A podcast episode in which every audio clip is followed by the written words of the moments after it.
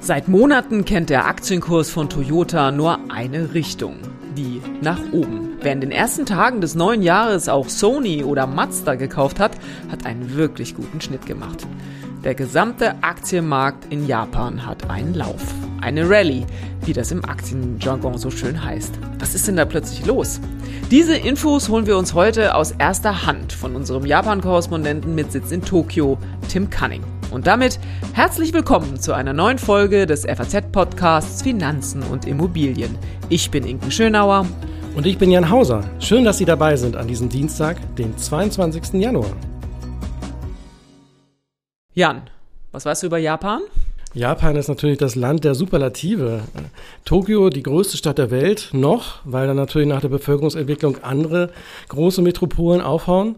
Selbst war ich noch nicht da, kann dir also noch nicht viel mehr erzählen, außer dass es wahrscheinlich sehr schön ist. Jetzt, wo ich dich hier so im Studio habe, könnten wir tatsächlich wahrscheinlich auch so ein bisschen über Immobilien, Immobilienpreise in Tokio philosophieren. Wäre wahrscheinlich auch eine echt interessante Geschichte.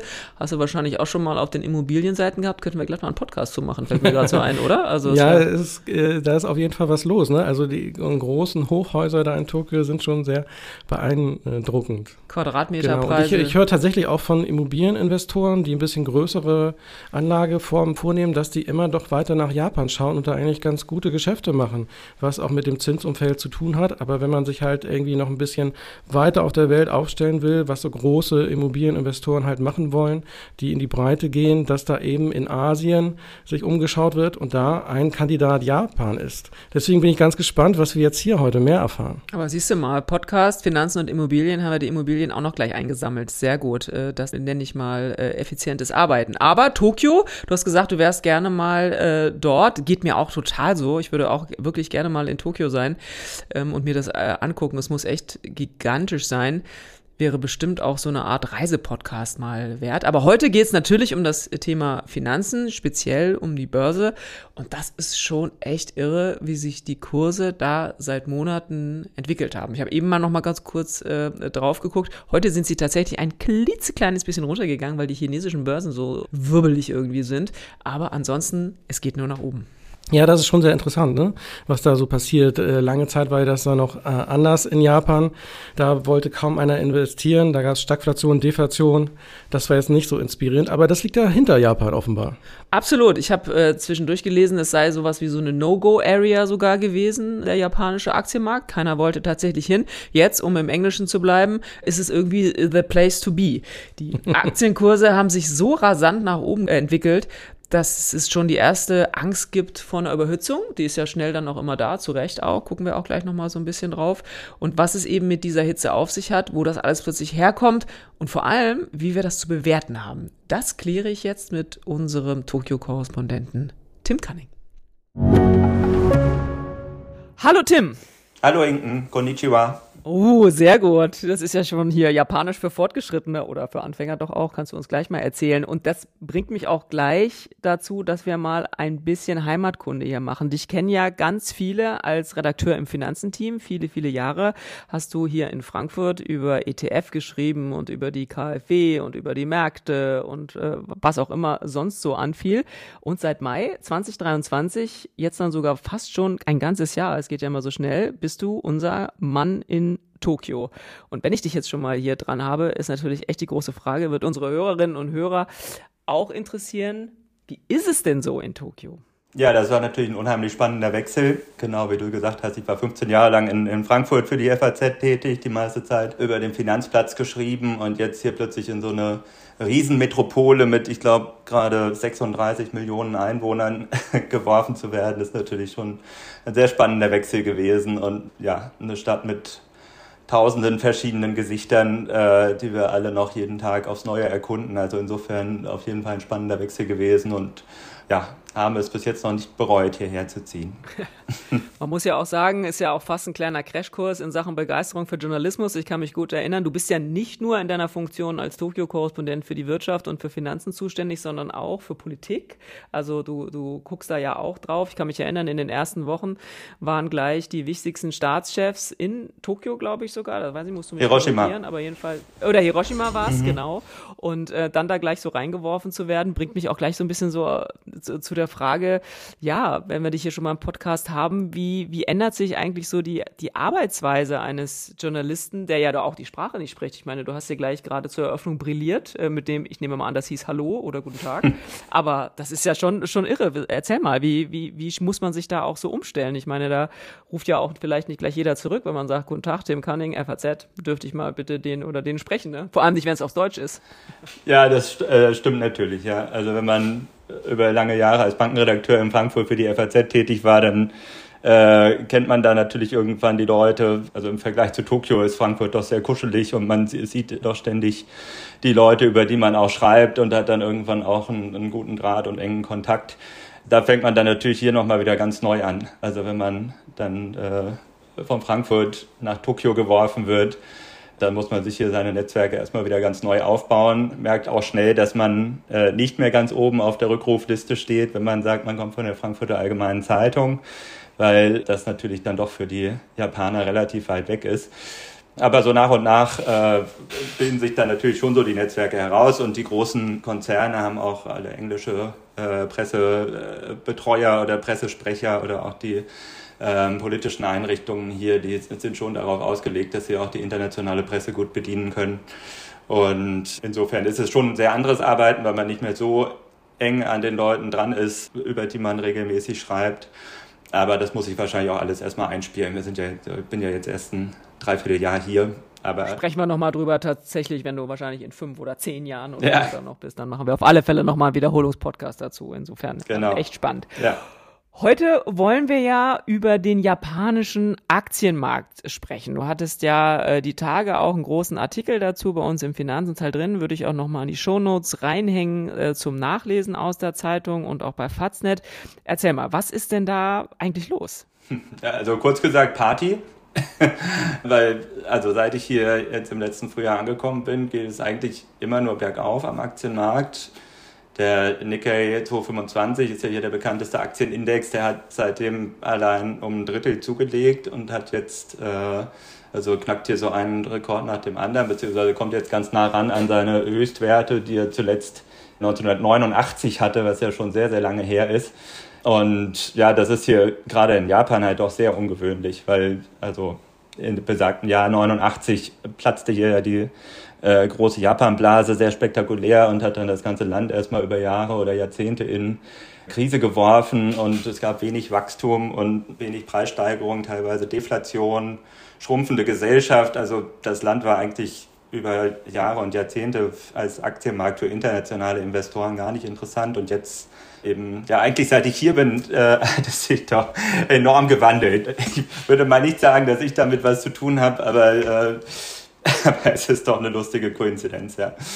Ich wollte gerade sagen, nicht, dass schon die ersten Anfragen kommen, ob du vielleicht in das eine oder andere Land auch kommen, kommen könntest, ja, wenn du hier solche genau. Bewegungen am, am Aktienmarkt irgendwie äh, auslöst. Aber interessant ist es eben, eben tatsächlich doch, du hast schon das äh, magische Datum genannt oder das magische Jahr 89. Ich habe so in der, in der Vorrecherche für den Podcast, ich habe es eben auch im Vorgespräch mit Jan gesagt, äh, oder haben wir drüber gesprochen, Japan war lange für ausländische Investoren tatsächlich sowas wie so eine No-Go-Area, weil sich halt einfach, du hast es eben beschrieben, nicht so richtig ähm, bewegt hat. Was hat sich denn jetzt bewegt? Liegt in diesen, also vor allem so in diesen letzten Monaten oder, oder in diesem kürzeren Zeitraum, dass da jetzt, wie du gerade gesagt hast, ja jetzt plötzlich so eine Party abgeht?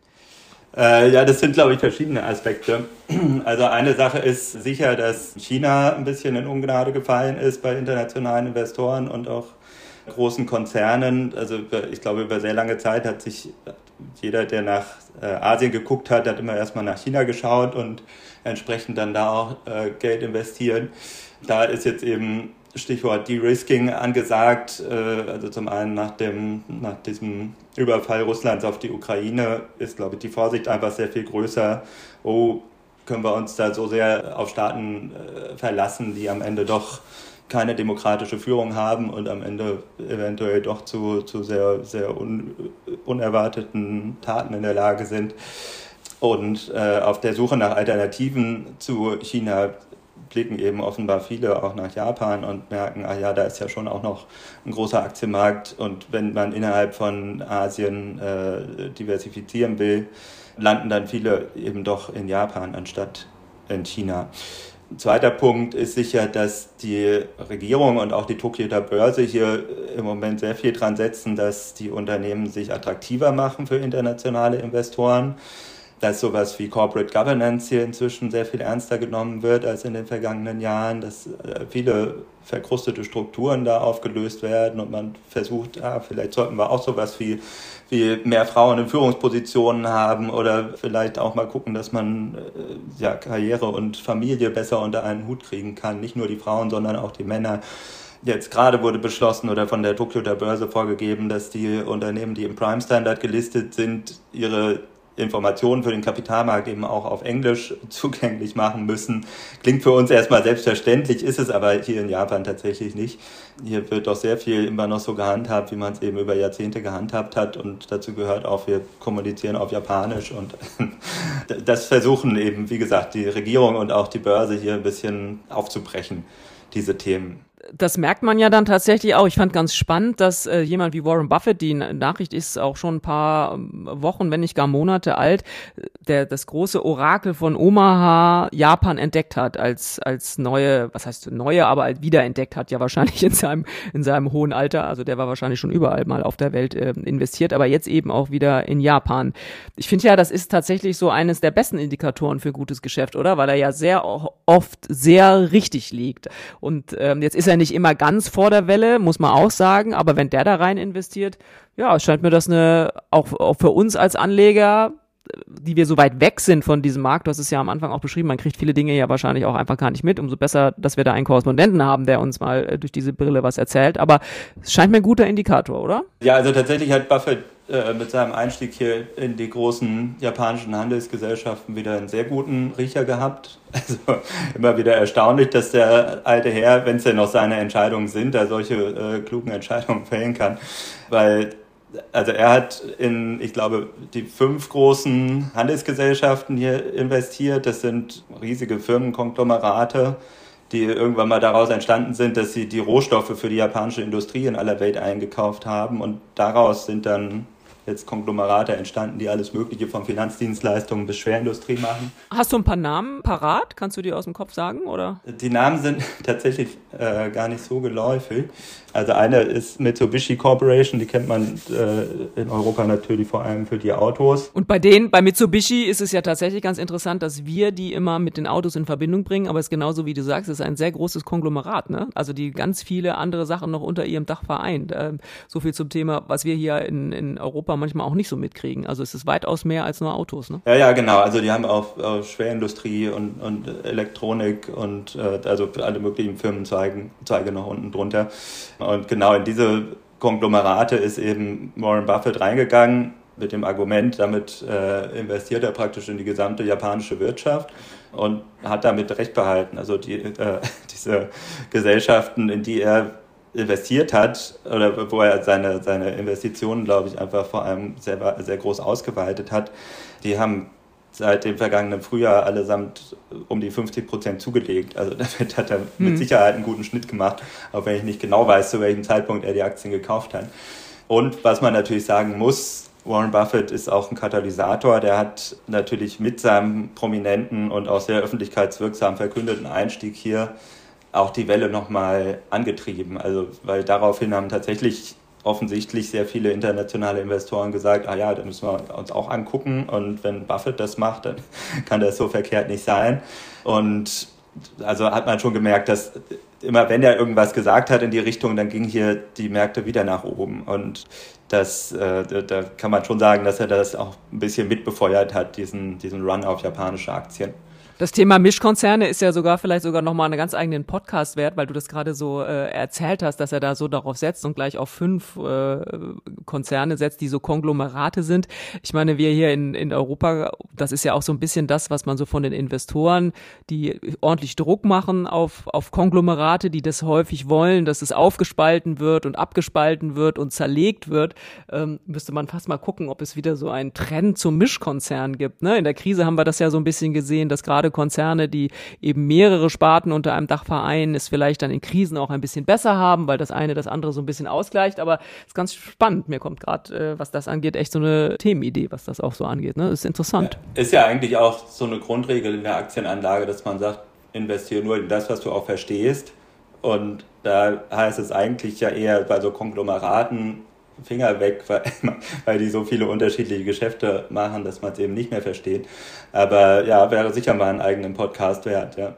Ist übrigens auch gerade was, was Warren Buffett ja immer sagt, angeblich, ne, dass er nur in das äh, investiert, in, in diese Dinge, in die er, die er wirklich auch selber versteht, was ihn dann manchmal auch um was bringt. Ich erinnere da an diese Tech-Werte teilweise auch oder, oder irgendwas mit Krypto oder digital, wo er nicht reingegangen ist, wo er manchmal aber auch Sachen äh, tatsächlich verpasst. Also insofern, aber wie gesagt, ist nochmal ein ganz eigenes Thema. Wir haben am Anfang auch in der Anmoderation auch einfach mal auf Toyota geguckt. Das ist äh, ähnlich wie Mitsubishi, halt einfach etwas, was man von Autos erkennt. Klar, ein riesiger Automobilkonzern, die an der Börse einfach total abgegangen sind. Party habe ich ja schon gesagt, hast du es vorhin auch genannt. Was sind das noch so für Einzelwerte, die momentan ähm, gut laufen? Kannst du da ein paar nennen?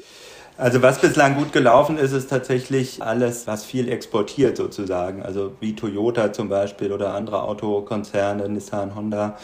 Mazda hat, glaube ich, 75 Prozent zugelegt jetzt im Dreivierteljahr. Das liegt daran, dass ein entscheidender Faktor hier für den Aufschwung auch der außergewöhnlich günstige Yen-Kurs im Moment ist. Also die Währung ist gegenüber dem Dollar und dem Euro im Moment so billig wie seit Jahrzehnten nicht. Ähm, und das hat eben auch verschiedene Implikationen. Also unter anderem eben für die Exportunternehmen, dass sie im Moment ihre Produkte auf den Weltmärkten halt außerordentlich günstig verkaufen können im Vergleich zu eben Autokonzernen, die in Dollar oder, oder äh, Euro produzieren.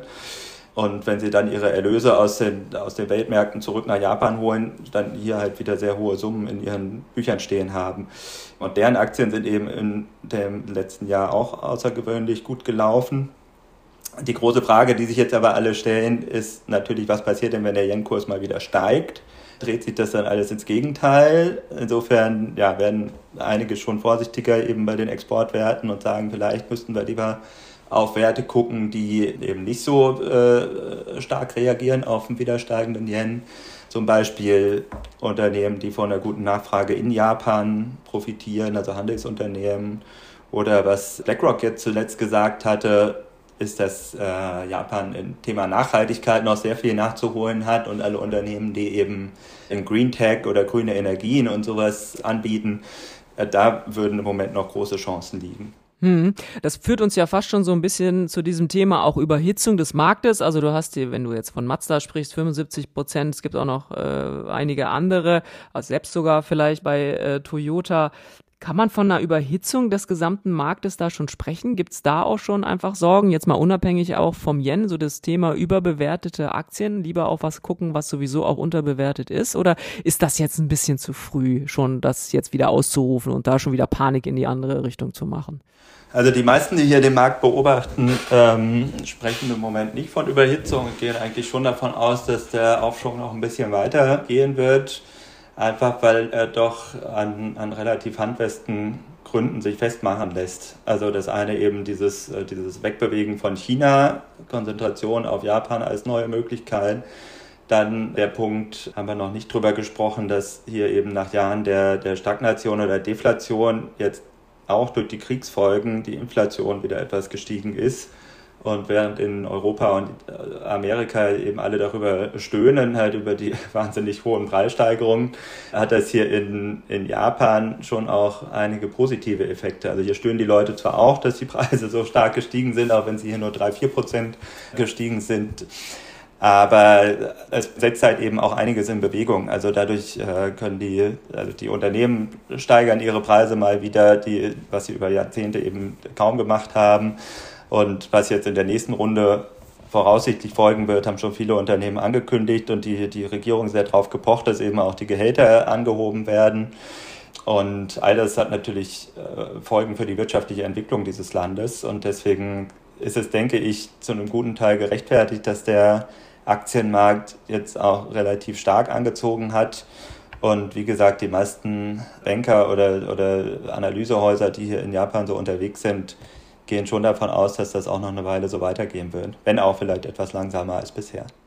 Und interessant ist ja tatsächlich auch, ähm, dass man jahrelang auch so ein bisschen, als wir hier noch nicht so viel Inflation hatten, immer so ein bisschen, bisschen fürchteten, man könnte so japanische Verhältnisse bekommen, ne? weil du das gerade äh, gesagt hast mit Stagflation und Deflation. Oh Gott, oh Gott, wo ja. gehen wir hin? Und will man das über Jahrzehnte wie in Japan irgendwie haben, wie schnell sich das dann letztlich auch wieder drehen kann. Und du hast es ja gerade gesagt, äh, wir hier dieses Thema Inflation jetzt schon über eine ganze Weile uns das so beschäftigt. Jetzt geht sie gerade in Deutschland oder auch in Europa wieder äh, zurück. Also das wirkt, aber Japan war echt immer so ein Schreckgespenst. Auch interessant. Ja, ja, genau. Als ich mich angefangen habe vorzubereiten auf die neue Aufgabe hier, als ich das abzeichnete, da habe ich ehrlich gesagt mich auf ganz andere Themen hier vorbereitet, als sie jetzt tatsächlich äh, eingetreten sind in diesem Dreivierteljahr. Lass uns jetzt noch mal zum Schluss kurz die Brücke nach Deutschland schlagen. Also wir haben ein paar Werte, die hier wohl bekannt sind, die man, ich denke auch an Nintendo zum Beispiel, den Spielehersteller, Toyota haben wir schon genannt, Mazda hast du schon genannt, also schon ja durchaus eben einfach wirklich große Weltmarktfirmen, äh, in die man ja auch sein Interesse stecken könnte. Kann man eigentlich als deutscher Anleger japanische Aktien kaufen? Kann man, auf jeden Fall. Klar, kannst Toyota Nintendo hast du schon gesagt, Sony kannst du alles kaufen, wenn du das möchtest. Du musst halt so ein paar Sachen bedenken. Also zum einen, wenn du halt direkt in Japan kaufen willst, dann gibt es natürlich die große Zeitverschiebung und wenn die Börse in Tokio zumacht, das ist gerade der Moment, wenn, wenn in Europa die Handelsplätze aufmachen. Insofern, da gibt es dann teilweise große Spreads, wenn man Aktien kauft. Und man muss natürlich so Sachen wie Quellensteuer oder sowas bedenken. Äh, stecke ich selber aber nicht so tief drin, weil ich ja immer sowieso kein Freund der Einzelaktien bin und mich immer lieber auf, auf ETF äh, fokussiere. Ähm, und da gibt's natürlich jede Menge auch mit Blick auf Japan. Also jeder große Anbieter, iShares, Xtrackers, Amundi, hat natürlich ein Japan-Produkt oder mindestens ein Japan-Produkt in seinem Sortiment und setzt dann eben auf den Nikkei-Index oder äh, beliebter natürlich auch bei, dem, bei den ETFs MSCI Japan oder Japan. Und da hast du dann 220 Aktien im Korb und das ist natürlich schon eine relativ gute Risikostreuung und musst nicht viel Geld ausgeben und musst dich um Sachen wie die Versteuerung auch nicht mehr selber kümmern. Insofern, also ich, ich bin da immer für den einfachen Weg. Ach Tim, das freut mich jetzt zum Schluss sogar noch. Da kann man ja nur sagen, einmal Finanzredakteur, immer Finanzredakteur. Oder dass wir auch in deiner Funktion als Tokio-Korrespondent jetzt doch auch nochmal über ETF äh, und breite Streuung sprechen. Das erfreut mein Herz sehr. Aber wir kann jedes ja Thema auf ETF e drehen. ja, du gut. kriegst den Jungen aus den Finanzen, aber nicht die Finanzen aus dem Jungen. Ein besseres Schlusswort kann es ja gar nicht geben. Ganz herzlichen Dank, Tim. Mach weiter so. Wir hören deine äh, Podcasts gerne von dort, aber ihr lesen eben auch gerne deine Texte von dort. Danke, dass du heute Zeit hast. Es ist schon später Abend und deswegen sage ich von hier aus gute Nacht. Ja, vielen Dank auch, dass du das Thema Japan mal zum Thema von einem Podcast gemacht hast. Weil tatsächlich, also es ist ein mega spannender Aktienmarkt im Moment und genau, freut mich, dass das auch in, in Deutschland im Moment so ein großes Interesse weckt. Also arigato gozaimasu, das heißt vielen Dank und dann bis bald. Mach's gut. Viele von euch haben bestimmt schon für ihre Zukunft vorgesorgt. Und das ist auch gut so. Aber das heißt ja nicht, dass man nicht auch später noch einen Vorsorgeturbo zünden kann. Schaut euch dazu gerne einmal den Schatzbrief der Allianz genauer an, denn dort könnt ihr eine einmalige Zahlung leisten und euch anschließend eine lebenslange monatliche Zusatzrente sichern. Alle Infos findet ihr auf allianz.de slash dein Leben.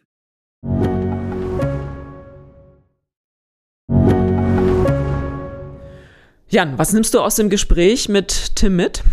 Ja, du hast ja am Anfang gesprochen, dass es da eine große Überhitzungsdebatte noch gibt und äh, Gefahr offenbar, aber das scheint mir doch ein bisschen übertrieben. Also Japan war so lange im, im gegenteiligen Fahrwasser unterwegs, etwas unterbewertet. Da kann es jetzt schon ein bisschen noch weitergehen. Nehme ich mal an. Wir wissen es natürlich nicht. Im Nachhinein lässt sich das ja immer am besten beurteilen. Äh, Soweit sind wir noch nicht. Aber was denkst du? Ja, ich finde vor allem nochmal dazu ganz kurz interessant, dass der Tim ganz schön erklärt hat, dass sich die Unternehmen, von denen man ja jetzt schon denken würde, dass sie so international aufgestellt sind, jetzt nochmal so in Sachen Corporate Governance, also Unternehmensführung, so nachjustiert haben. Das würde man ja äh, von so vielen Unternehmen gar nicht erwarten. Das sind Weltkonzerne, wenn man auch eben an Toyota oder Mazda, wir haben sie alle genannt, ähm, wenn man davon spricht. Ne? Aber dass das jetzt auch dazu führt, dass wieder internationale Investoren äh, wieder mehr nach Japan blicken, das finde ich schon echt sehr erstaunlich. Noch besser finde ich eigentlich, dass wir hier die nächste Podcast-Idee äh, geboren haben, nämlich die Frage, das hat der Tim ja echt interessant auch erklärt, diese Konglomerate und wie wertvoll diese Konglomerate sind, also Mischkonzerne. Ähm, haben wir ja erklärt, dass es so ein bisschen darum auch geht oder ging gerade von großen Investoren, ob man Konzerne nicht lieber aufspaltet. Nein, es sind gerade die Konglomerate, wie zum Beispiel Mitsubishi, die momentan total gut laufen und ich finde, da könnten wir tatsächlich auch mal, um auch mal auf Deutschland zu blicken, vielleicht auch mal wieder eine Podcast-Folge zu machen. Vielleicht gibt es eine Renaissance. Und damit sind wir auch schon wieder beim Ding der Woche. Inken, was hast du uns denn mitgebracht? Ja, ich habe mir diese Woche was ganz Lustiges überlegt, nämlich, dass wir kein Ding der Woche haben, aber doch vielleicht eine Frage der Woche. Jetzt wird's kompliziert. Was heißt denn das? Finde so kompliziert. Ja, wir haben ja in der vergangenen Woche, da war es unser Ding der Woche, das FAZ Börsenlexikon vorgestellt von dem Herausgeber Martin Hock, der ja sonst hier auch oft der Host ist und äh, Teil unseres Finanzenteams auch ist. Das ist, haben wir auch erzählt, ist jetzt im Handel erhältlich, kostet 24 Euro und klärt wirklich sehr, sehr viele Begriffe. Und da haben wir uns überlegt, wir könnten ja mal als Ding der Woche eine Preisfrage stellen. Das klingt gut. Ich habe mit Martin auch schon drüber gesprochen. Der hat da wirklich viel Herzblut reingesteckt und vieles zu übertragen. Da lernt man bestimmt was. Aber was ist jetzt die Preisfrage? Die Preisfrage ist, was ist ein OBOS-Oszillator? Oh, da hast du jetzt äh, was sehr Schwieriges rausgesucht. Ist das, das, das steht so drin im Börsenlexikon? Ja, das, das hört sich so an wie, wie so ein Fluxkompensator. Kennst du den? Ja, genau. Also äh, stimmt, ich habe mir mit das Komplizierte ausgesucht. Und Fluxkompensator, klar, habe ich auch sofort dran gedacht, was beweist, Jan, wir haben früher die gleichen Filme geguckt. Also wer das ja. sozusagen als Zusatzfrage vielleicht auch noch äh, beantworten will, kriegt vielleicht noch ein extra Sternchen. Aber tatsächlich ist nicht ganz einfach. Aber wer es weiß, schickt uns bitte eine, seine Erklärung oder ihre Erklärung an die bewährte Adresse podcast.faz.de.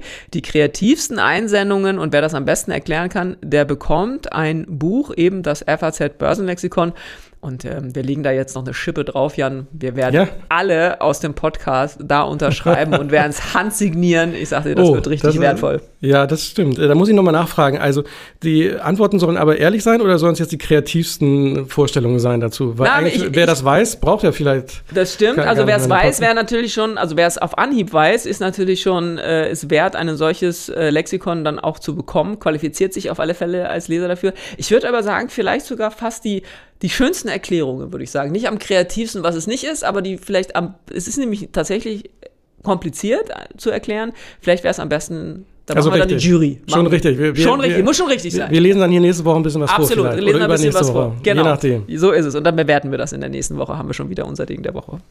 Also bitte, ganz wichtig, nicht die Adresse vergessen in der E-Mail, die an podcast.faz.de geht.